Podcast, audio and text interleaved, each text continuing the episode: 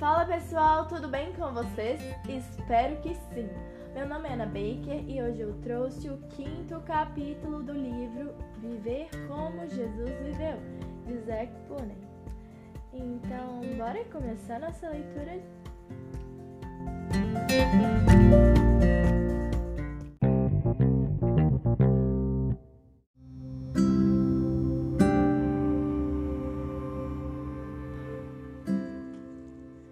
Capítulo 5 Viver no Espírito Nos últimos três capítulos, vimos o modo como Jesus viveu na terra em humildade, santidade e amor.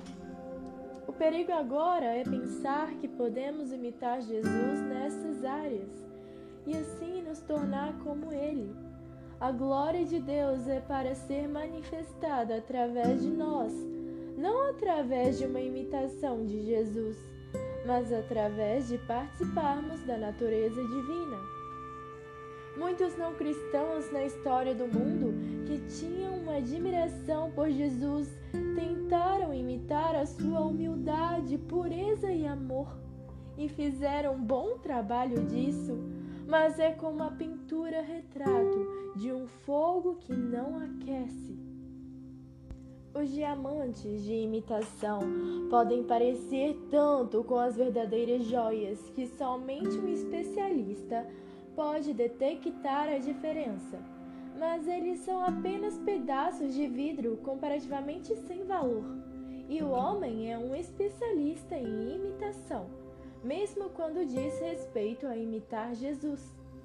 Como é que então vamos escapar do engano?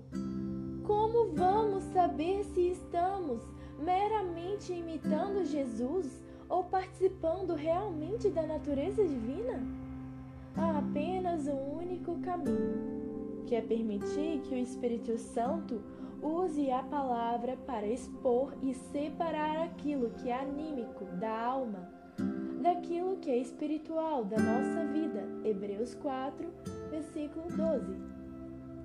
Se não distinguirmos entre aquilo que é anímico e o que é espiritual, podemos ser totalmente enganados e nem mesmo saber que estamos sendo enganados. O que os crentes precisam entender mais do que tudo em nossos dias é como o poder da sua mente, emoções e vontade podem impedir o trabalho do Espírito Santo onde não distinguirmos entre a atividade que vem da alma e a atividade espiritual. Não só existe a possibilidade de sermos enganados por nosso próprio coração, mas também por espíritos malignos que falsificam a obra de Deus. A maioria dos crentes são totalmente ignorantes sobre a diferença entre atividade da alma e atividade espiritual, porque eles não desenvolveram a sua vida espiritual ao ponto em que progredir mais se torna dependente da diferenciação entre aquilo que é da alma e aquilo que é espiritual. Nota do tradutor: anímico significa relativo a próprio da alma Dicionário ou raiz da língua portuguesa. A palavra anímico também significa a mesma coisa que almático. Um estudante normal de nono ano pode não saber a diferença entre cálculo diferencial e cálculo integral e provavelmente considere os dois a mesma coisa porque ele não avançou o suficiente em seu estudo de matemática ao ponto em que progredir depende da distinção entre essas duas formas de cálculo. Se você está satisfeito em ser considerado pelos homens reto, bondoso, gentil e misericordioso, então você não irá além de ser um cristão anímico e uma mera imitação de Jesus. Paulo divide os cristãos em três categorias. Primeiro, o homem espiritual. 1 Coríntios 3, versículo 1. Segundo, o homem anímico. 1 Coríntios 2, versículo 14, tradução literal. E terceiro, o homem carnal, 1 Coríntios 3, versículo 1. Isso corresponde à divisão em três partes do ser humano, mencionada em 1 Tessalonicenses 5, versículo 23: espírito, alma e corpo. Quando somos governados pelos desejos do corpo, nós somos carnais, mas podemos vencer esses desejos e ainda apenas sermos anímicos, governados pelos desejos da mente e das emoções. O homem espiritual é aquele que é governado pelo Espírito Santo e cuja alma e corpo estão sob o controle do Espírito.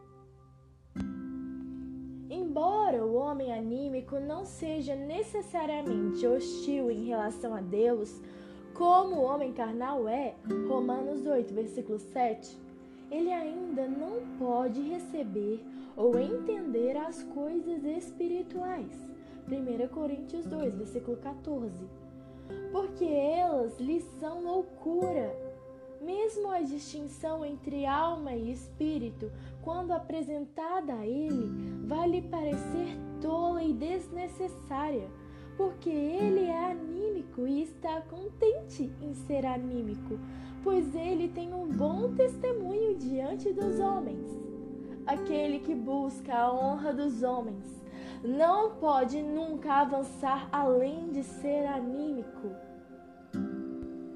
nestes dias de engano em larga escala na igreja cristã, com muitas vozes e manifestações, todas reivindicando serem de Deus, é essencial, como nunca antes, que façamos a distinção entre a atividade da alma e a atividade espiritual, para nos mantermos livres dos enganos do maligno. Nota do tradutor. A edição Almeida Corrigida Revisada Fiel traduz como homem natural. O primeiro homem, Adão, se tornou alma vivente. O último Adão se tornou em espírito vivificante. 1 Coríntios 15, versículo 45. Nós que fomos libertos do domínio do primeiro Adão e fomos transferidos para o domínio de Cristo, o último Adão, precisamos entender o que significa deixar de viver da alma e o que significa viver no espírito. Não é suficiente que o elemento carnal da nossa carne fique inativo. O elemento da alma, apesar de menos feio, é também perigoso para o crescimento espiritual e precisa ser tratado. Devemos buscar ser salvos cada vez mais a cada dia, não somente do poder do pecado, mas também da atividade incansável da nossa alma. Pessoas anímicas nunca serão capazes de entender porque Jesus falou como ele falou em certas ocasiões. Uma vez, quando ele estava no meio de uma multidão e lhe foi dito que os seus parentes queriam encontrá-lo, Jesus apontou para os seus discípulos e disse que eles eram seus parentes mais próximos. Mateus 12, versículo 49 e 50. Os seus parentes e os outros devem ter achado essa declaração dura e sem consideração, mas Jesus não desejava ter nenhuma ligação anímica com os seus parentes. Os seus discípulos poderiam não ter entendido também porque Jesus teve de ser tão duro na sua repreensão a Pedro quando ele lhe disse: Para trás de mim, Satanás! Pessoas anímicas não podem nunca fazer tais declarações, porque elas estão sempre querendo saber o que os outros irão pensar delas. Podemos ter vencido os pecados na carne, mas a pergunta que nos vem agora é saber se, na busca de ser como Jesus, Vamos viver pelos recursos da nossa vida humana e anímica ou pelo poder da vida divina? Será se vamos ser aperfeiçoados pelas nossas próprias habilidades ou pelo Espírito Santo? Gálatas 3, versículo 3.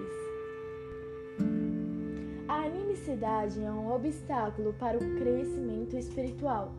Quando Pedro tentou desviar Jesus da cruz, ele estava fazendo isso com um intenso amor humano por Cristo. Mas Jesus identificou isso com a voz do diabo. Ele disse a Pedro: Você está pensando não de acordo com a natureza de Deus espiritual, mas com a dos homens, anímica. Mateus 16, versículo 23, tradução da Bíblia ampliada. O cristão anímico é um cujo modo de pensar é ainda governado pela vida de Adão. Pode haver um intenso amor humano e até mesmo um desejo por justiça, mas não é divino. Nota do tradutor. O autor usa o substantivo inglês soulishness para começar este parágrafo. Soulishness is a hindrance to spiritual growth. Soulishness é uma palavra que tem como raiz soul, que significa alma. O sufixo ish, que significa um tanto aproximadamente, e o sufixo ness, que é formador de substantivos abstratos em inglês. Soulishness, portanto, como usado pelo autor, tem o sentido de ser conduzido pela própria alma, ou seja, pelas próprias emoções, mente e vontade. Em português, não existe nenhuma palavra correspondente a soulishness. Existe, no entanto, o adjetivo anímico, que tem o sentido de relativo a ou próprio da alma. Assim, usando-se o recurso de formação de palavras de que a língua portuguesa dispõe, utilizou-se o sufixo dade, formador de substantivos abstratos derivados de adjetivos, para formar a palavra animicidade, a fim de traduzir a ideia do autor. Animicidade, então, no contexto deste livro, significa o modo de viver do homem natural, guiado por sua própria alma ou seja, suas próprias emoções, mente e vontade. Quando Deus fez o homem, ele o fez espírito, alma e corpo. 1 Tessalonicenses 5, versículo 23. O homem foi feito para ser o templo de Deus. E quando Deus deu a Moisés o modelo do tabernáculo, a mesma divisão de três partes era vista nele porque simbolizava o homem como o lugar da habitação de Deus. O tabernáculo tinha três partes. Uma parte era aberta, o átrio exterior, e este corresponde ao corpo do homem, que pode ser visto. As outras duas partes, o lugar santo e o lugar santíssimo, eram cobertas, e estes correspondem à parte invisível do homem alma e espírito, respectivamente. A presença de Deus estava no lugar santíssimo. De lá, ele falava com o homem. Na regeneração, é o nosso espírito que o Espírito Santo faz viver, nos fazendo um único espírito com o Senhor. 1 Coríntios 6, versículo 17. Assim como marido e esposa se tornam uma só carne. A intenção de Deus nisso é que, pelo seu Espírito Santo, Ele possa agora governar sobre a nossa redimida alma e corpo. Se percebermos isso e nos submetermos a Deus nesse seu propósito para nós, podemos nos tornar homens espirituais. A alma do homem consiste de sua mente, faculdade de pensar, suas emoções, faculdade de sentir e sua vontade, faculdade de decidir. O homem não pode se comunicar com Deus com nenhuma delas, assim como ele não pode tocar em Deus com o seu corpo, porque Deus é espírito. João 4, versículo 24. Assim como o mundo material somente pode ser tocado com o corpo, assim também só pode haver comunicação no mundo espiritual pelo espírito. Se não distinguirmos entre alma e espírito, podemos ser enganados pelas imitações de Satanás no campo da alma, que ficam mascaradas como obras do Espírito Santo. Apenas com a nossa alma, por ela mesma, não podemos conhecer a Deus. Uma mente inteligente não tem nenhuma vantagem sobre uma mente lenta quanto a conhecer a Deus porque a capacidade da alma humana não lhe dá nenhuma vantagem no que diz respeito àquilo que é recebido no seu espírito. O espírito e alma são totalmente diferentes. Então, tentar conhecer a Deus por meio da própria alma é tão tolo quanto tentar ver através do ouvido. Considere como nós estudamos as Escrituras usamos o nosso corpo, olhos, e a nossa alma, mente, quando lemos a palavra de Deus. Mas o nosso espírito pode ainda ser escuro como a meia-noite, se o Espírito Santo não nos conceder revelação sobre o significado da palavra. O conhecimento bíblico só prova que você tem uma boa mente, uma alma poderosa. Seu espírito pode ainda ser cego Deus esconde a sua verdade do inteligente, do esperto e a revela ao humilde. Mateus 11, versículo 25. A cegueira dos teólogos da época de Jesus é uma prova evidente disso. 1 Coríntios 2, versículos 7 e 8. As nossas emoções são também uma parte da alma. Deus não pode ser sentido pelas emoções. A exuberância emocional não é espiritualidade, mas meramente a excitação da alma. Ela pode existir lado a lado com o pecado mais profundo em um indivíduo, assim como a agudeza intelectual pode coexistir com o pecado. Os profetas de Baal no Monte Carmelo eram altamente emocionais, gritando, delirando e dançando. 1 Reis 18, versículo 26 ao 29 mas eles não eram espirituais. Esses comportamentos podem ser encontrados em reuniões cristãs altamente emocionais também, mas isso não tem nada a ver com a verdadeira espiritualidade. Judas Iscariotes foi provavelmente o mais inteligente dos discípulos, mas os seus poderes da alma não ajudaram a conhecer a verdade de Deus. Os estudiosos em Jerusalém também não puderam entender o que Simão Pedro, com a sua falta de instrução, entendeu pela revelação divina. Mateus 16, versículo 17. Não podemos conhecer a Deus pelo poder da alma. O cristão anímico é aquele que tenta fazer isso cristão anímico pode parecer ser humilde, mas ele está sempre consciente da sua humildade. A verdadeira humildade é inconsciente de si mesma.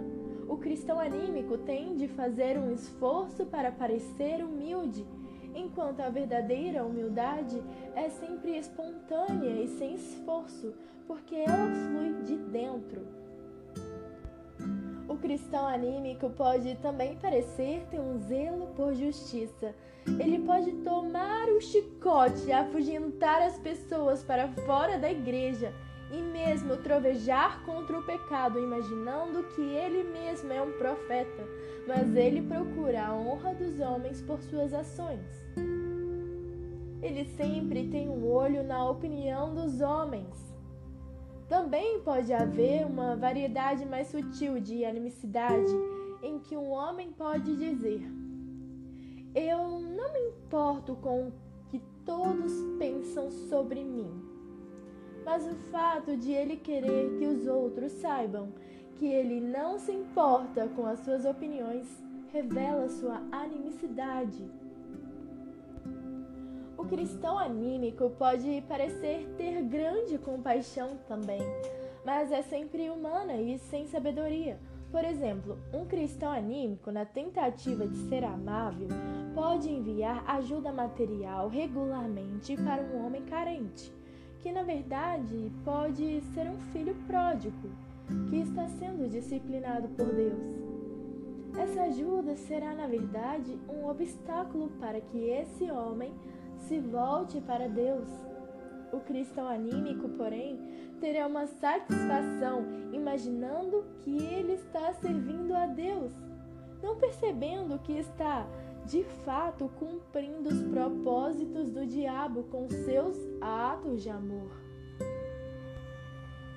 O que está dito acima são apenas alguns exemplos entre muitas possibilidades, mas isso deve ser suficiente para nos mostrar a desesperada necessidade de distinguir entre a atividade da alma e a atividade espiritual. O fruto da alma pode parecer com o fruto do espírito e muitos têm sido enganados. Nós mesmos podemos ser enganados.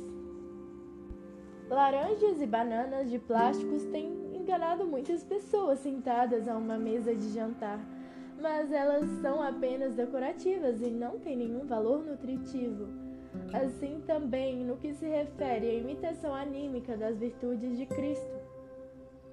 Tudo o que foi dito até agora não significa que a nossa alma não tem nenhuma utilidade.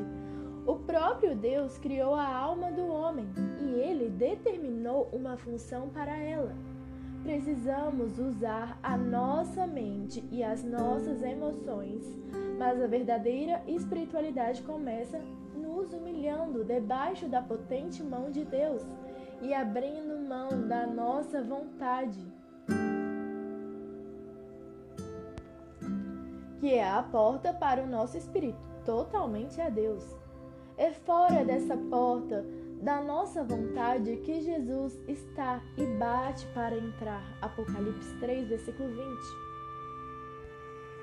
Quando estamos dispostos a dizer, como fez Jesus nos dias da sua carne, não a minha vontade, mas a tua vontade seja feita.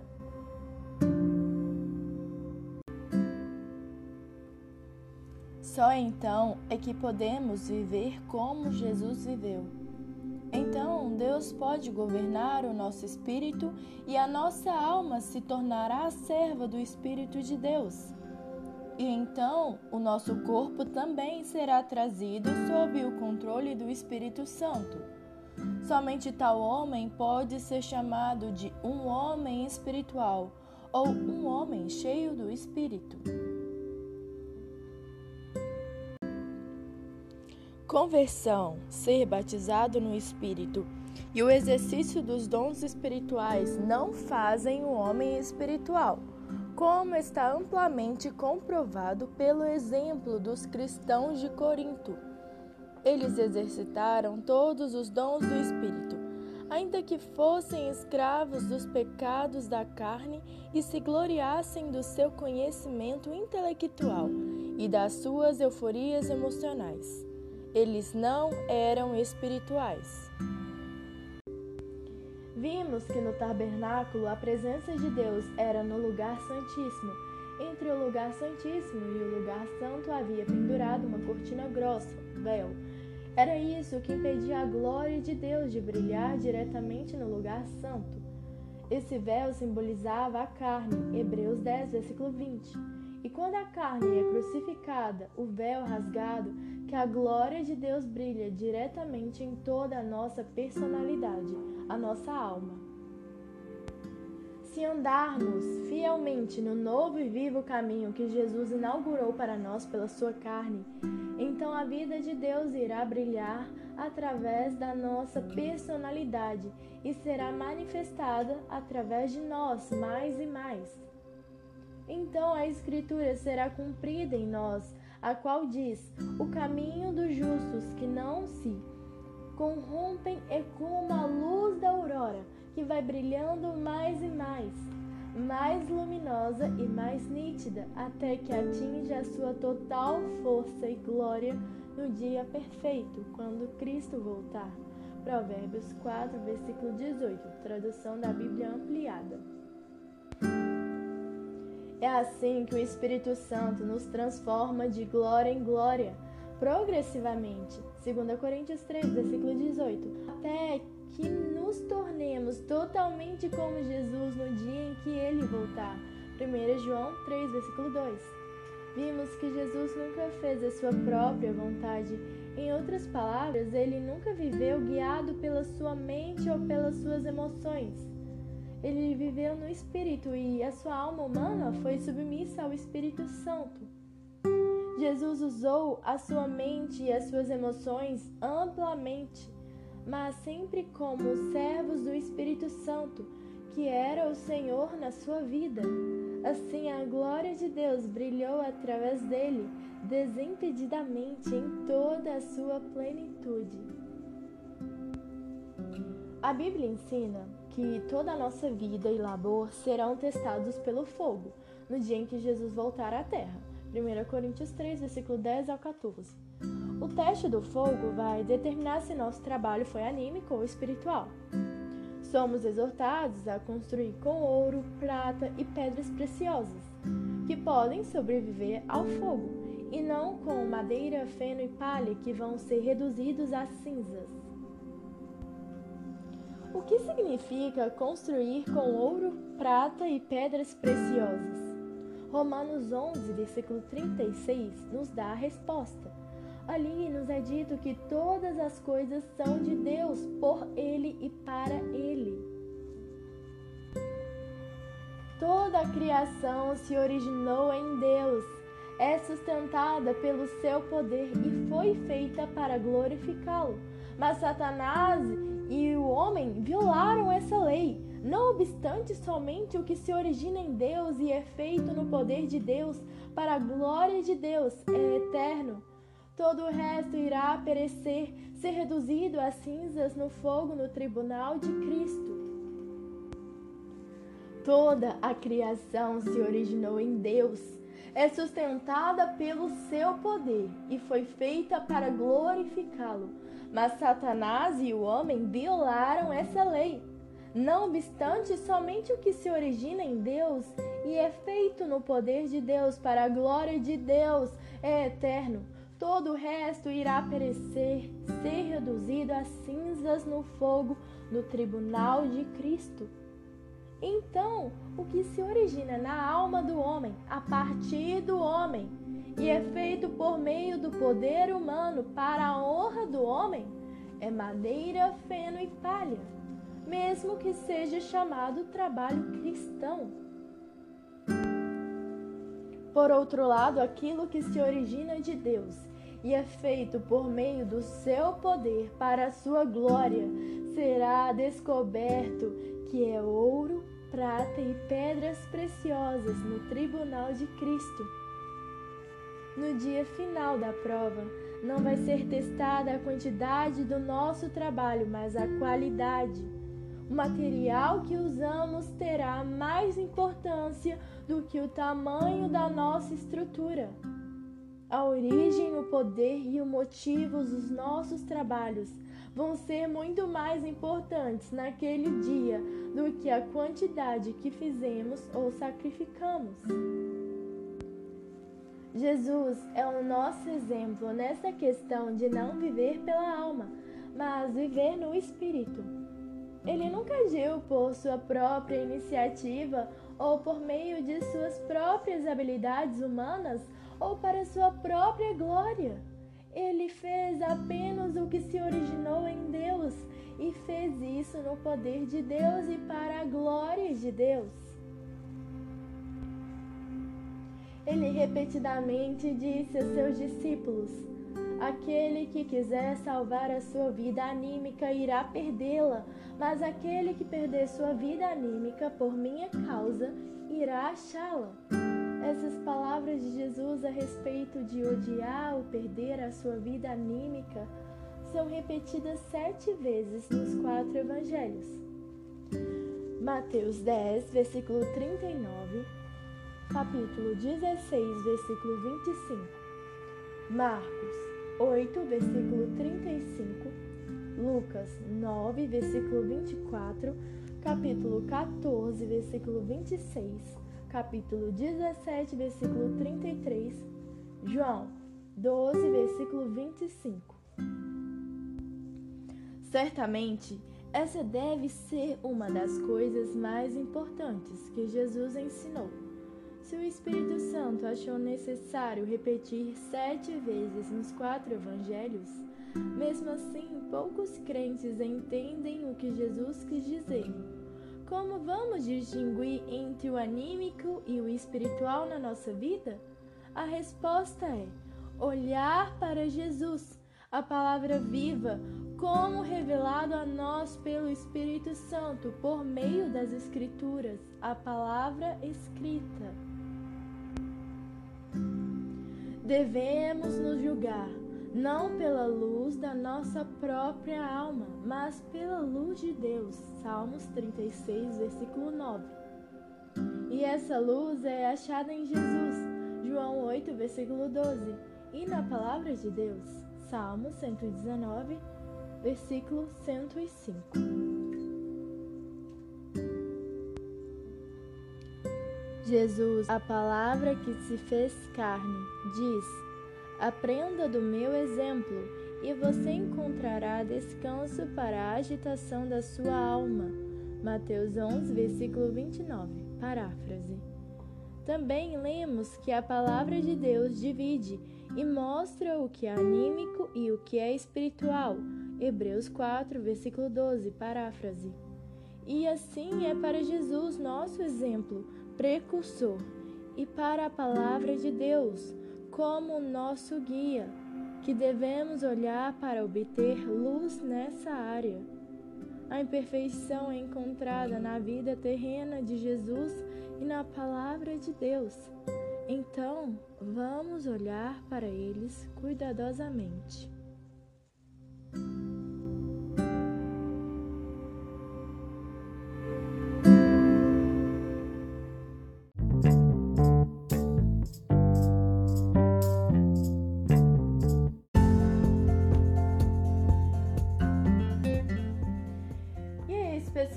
Estamos finalizando o capítulo 5 e que possamos ter discernimento se nossa vida é almática ou anímica, ou se nossa vida ela é fruto do Espírito e não fruto de nós mesmos. E é isso, um grande beijo.